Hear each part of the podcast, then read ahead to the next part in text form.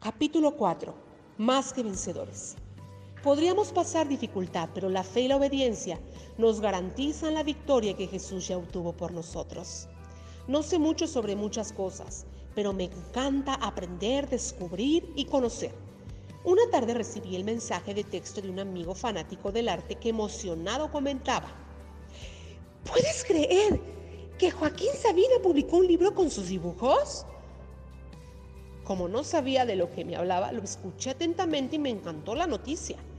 Resulta que en el 2016 salió a la venta una pieza de arte sin igual, el libro Garagatos, edición limitada de solo 4.998 ejemplares, que contiene los dibujos de Joaquín Sabina, sí, el famoso poeta y trovador español. Él mismo dice en una entrevista que para nada se cree un pintor o dibujante, que sus dibujos son expresiones personales y que nunca tuvo intención de publicarlos. Por tanto, le sorprende que un editorial se interesara en ellos y que produjera una obra tan exquisita y delicada. Sin embargo, los dibujos no dejan duda del talento gráfico que Sabina tiene. Quienes aman su poesía, traducida en canciones como Mi amigo con los ojos cerrados, se embarcarían en la aventura de motivarlo en su faceta de pintor. Al tener fe en el artista, tienen fe en su creación. Suena lógico, ¿verdad? Si decimos creer en alguien, significa que creemos en lo que hace. Entonces, si decimos creer en Dios, ¿por qué no tendríamos fe en su creación? Si todo lo que ha hecho es bueno, más aún lo somos nosotros, los seres a quienes hizo a su imagen y semejanza y adoptó como hijos. Por lo tanto, nuestra fe en Dios debe reflejarse en la confianza en nosotros, en las habilidades y destrezas que nos regaló y que unidas a su gracia son la combinación perfecta para lograr proezas. Al tener fe en el artista, tienen fe en su creación. Cierta vez, un niño llevó a su madre una nota de la escuela. El niño la vio abrir sobre el sello se lo quitó. Sacar la nota y leerla con los ojos llenos de lágrimas. Luego ella, al notar la ansiedad de los ojos del niño, leyó la nota en voz alta. Su hijo es un genio. Esta escuela es muy pequeña para él y no tenemos buenos maestros para enseñarle. Por favor, enséñele usted. Muchos años después, cuando falleció la madre, el hijo, que obviamente ya era un hombre, encontró la carta entre algunas cosas viejas de la familia. La tomó y la leyó. Su hijo está mentalmente enfermo y no podemos permitir que venga más a la escuela, por lo que usted deberá enseñarle. El hombre lloró durante horas al ver la realidad, marcando su vida de forma diferente, pero que no le afectó gracias a la fe que su madre tuvo en él cuando apenas era un niño. Entonces escribió en su diario, Tomás Alba Edison fue un niño mentalmente enfermo pero por una madre heroica se convirtió en el genio del siglo. Dios tiene esa misma fe en nosotros. Así que no hay razón para que te menosprecies o escuches las voces del mundo que intentan debilitarte. Él te conoce, te formó, sabe cuál es tu potencial y lo que eres capaz de lograr. Por lo tanto, no tienes derecho a dudar de ti. Confía en tu Creador porque sus obras son buenas y siempre tiene un propósito. Vivir por fe es alinearnos al pensamiento de Dios y aceptar el reto que implica haber sido preparados para alcanzar grandes objetivos. Así de sencillo. Créele y cree en ti. Además, en la vida enfrentamos muchas batallas que requieren de nuestra confianza en lo que somos capaces de lograr. Y de cierta forma me gusta pensar que nuestras batallas están arregladas por Jesús, porque Él ya nos ha dado la victoria. Él venció al pecado y la muerte por lo que según su promesa somos más que vencedores. Él peleó la batalla y la ganó. Entonces nosotros recibimos el beneficio sin haber muerto en la cruz. Es como un boxeador que recibe los golpes en el cuadrilátero, gana el título por nocaut y le entrega el cheque del premio a su esposa. El deportista derribó al contrincante, pero su esposa es más que vencedora porque tuvo la recompensa sin pelear. Tal como sucedía en la película de Cinderella Man en la que el boxeador Jim Braddock recibía tremendas palizas en el cuadrilátero, con tal de que su esposa no se viera en la necesidad de descuidar la crianza y cuidado de sus hijos para ponerse a trabajar. Braddock peleaba y ganaba para que su familia estuviera bien. Ellos recibían la victoria por gracia de su padre. En la vida real, esta victoria que recibimos por gracia se compara con la situación de nuestros hijos, a quienes hacemos más que vencedores porque les damos la oportunidad de estudiar sin que tengan que trabajar. Nos esforzamos por ellos para abrirles paso a buenas oportunidades. Peleamos la batalla y obtenemos los recursos para que puedan recibir los beneficios. Así de generoso y misericordioso es el Señor porque confía en nosotros sus hijos. ¿Cómo podemos identificar a alguien que es más que vencedor? Pues al ver que se toma de la mano del Señor sin importar lo que esté enfrentando, sea bueno o malo, porque algunos solo se acercan a Dios cuando están mal, a punto de divorciarse o en bancarrota, por ejemplo, si se alejan cuando todo comienza a mejorar. Algunos jóvenes solteros dejan de servir en la iglesia cuando encuentran a su pareja.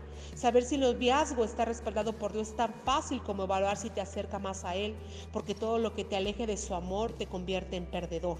También hay quienes están cerca del Señor y se alejan cuando no va bien, cuando en realidad nada debería separarnos del amor de Dios. El Señor lo asegura, ya vencimos.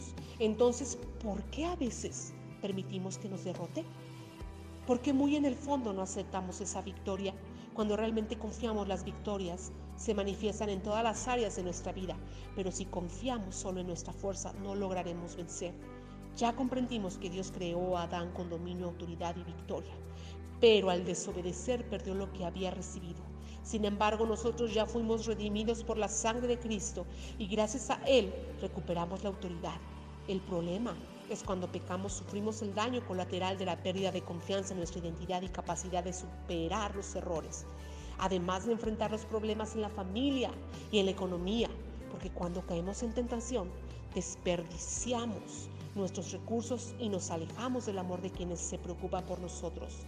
Tienen algún vicio y gastan tu dinero en mantenerlo, pero después enfrentas dificultades con tu esposo y tus hijos. Esos son daños colaterales. Al sufrir una enfermedad, el daño colateral es el poco rendimiento para trabajar y el gasto que implica comprar medicina. Si lo analizamos desde otro punto de vista, entregarle nuestra vida a Jesús tiene múltiples beneficios colaterales, porque al dejar los vicios podemos ofrecerle una vida más cómoda a nuestra familia y las relaciones mejoran. Si te dedicas a tu esposa y no andas con segundo frente de batalla, te abunda el tiempo, los recursos y la paz. Cuando te desvías y cometes errores, pierdes confianza para actuar, trabajar y relacionarte. Así que confía en el Señor, acepta la redención que te ofrece y que te devuelve el dominio sobre el enemigo que desea verte derrotado. A veces puede sonar algo fantasioso hablar del diablo como un enemigo, pero lo es. Por favor, disculpa si al abordar este tema te sientes un poco incómodo porque no estás familiarizado con ello, pero si deseamos caminar por fe, debemos abrir nuestros ojos espirituales. Jesús, el segundo Adán, vino a salvarnos y provocó nuestro nacimiento espiritual en esa nueva vida. Ya vimos que recuperamos la autoridad perdida porque Él tiene toda potestad sobre el cielo y la tierra. Así que ahora puedes vencer porque tienes autoridad. Date por vencedor, recupera tu confianza en Jesús y su victoria será la tuya. Tener fe en Dios significa tener fe en lo que puedes lograr porque Él ya te ha dado todo para alcanzar plenitud. Tu pelea está arreglada. En la Biblia Leemos sobre la conquista de la tierra prometida, luego de que el pueblo de Israel caminara 40 años por el desierto. Una de las primeras ciudades a conquistar era Jericó, rodeada de enormes muros que parecían imposibles de derribar. Sin embargo, Dios le dijo a Josué, sucesor de Moisés, que ya la había entregado en manos de su pueblo y le dio instrucciones precisas. Hay puertas en tu vida que estaban cerradas, pero el Señor te dice que están por caerse las murallas, entrarás donde no era posible. Confía y obedece las instrucciones de Dios porque Él ya arregló tu victoria, así como dispuso todo para que su pueblo conquistara Jericó. La instrucción que Josué recibió no era exprimir las espadas y pelear, sino darle siete vueltas a la ciudad. Quizá eran indicaciones un poco extrañas, bizarras para alguien que esperaba luchar, ya que rodear la ciudad y tocar las trompetas durante siete días no era precisamente la idea de una batalla. Pero al obedecer demostraron que nada los separaba de la fe en Dios. Lo mismo debemos ahora obedecer, pero lo primero es reforzar tu fe. A veces crees que tu esfuerzo no vale la pena, te cansas, piensas que perdonar, amar y bendecir no hará resultado, pero no desmayes. A veces debes hacer siete veces más de lo que piensas que es suficiente para recibir lo que Dios quiere darte. Él está convencido de tu victoria, pero tú también debes de estarlo. En medio de la batalla, de nada sirve que el general del ejército sepa qué hacer y que dar las instrucciones si los soldados no confían en su capacidad y obedecen.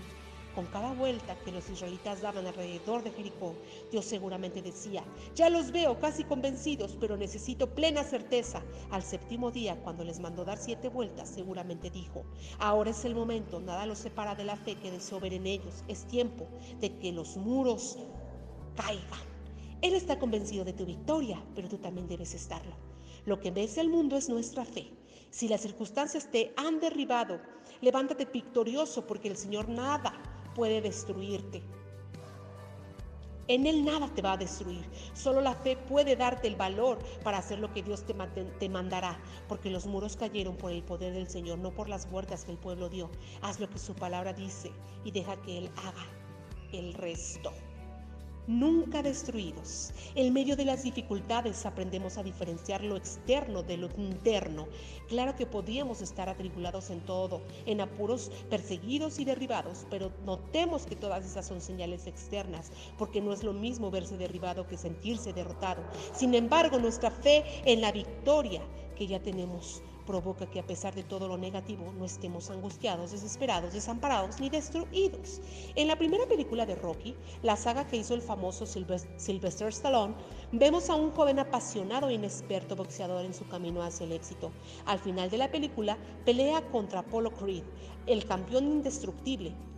Y durante un combate sangriento que nos emociona incluso ahora muchos años después. Vemos como ambos boxeadores caen noqueados una y otra vez, pero no se dan por vencidos. Al final Apolo gana la pelea por decisión dividida, lo que realmente es un triunfo para el retador, quien se vio en apuros, perseguido, derribado. Todas las señales externas eran negativas y dolorosas, sin ninguna duda, pero nunca estuvo derrotado ah, ni destruido y al contrario, a pesar de lo mal que le fue físicamente, la victoria fue suya. Superó su miedo al fracaso, ganó él el respeto de quienes no confiaban en él y las puertas se le abrieron a lograr una proeza sin precedentes. Lo mismo sucede con nosotros. Podemos estar derribados pero nunca destruidos. Podemos ser perseguidos pero nunca estaremos desamparados.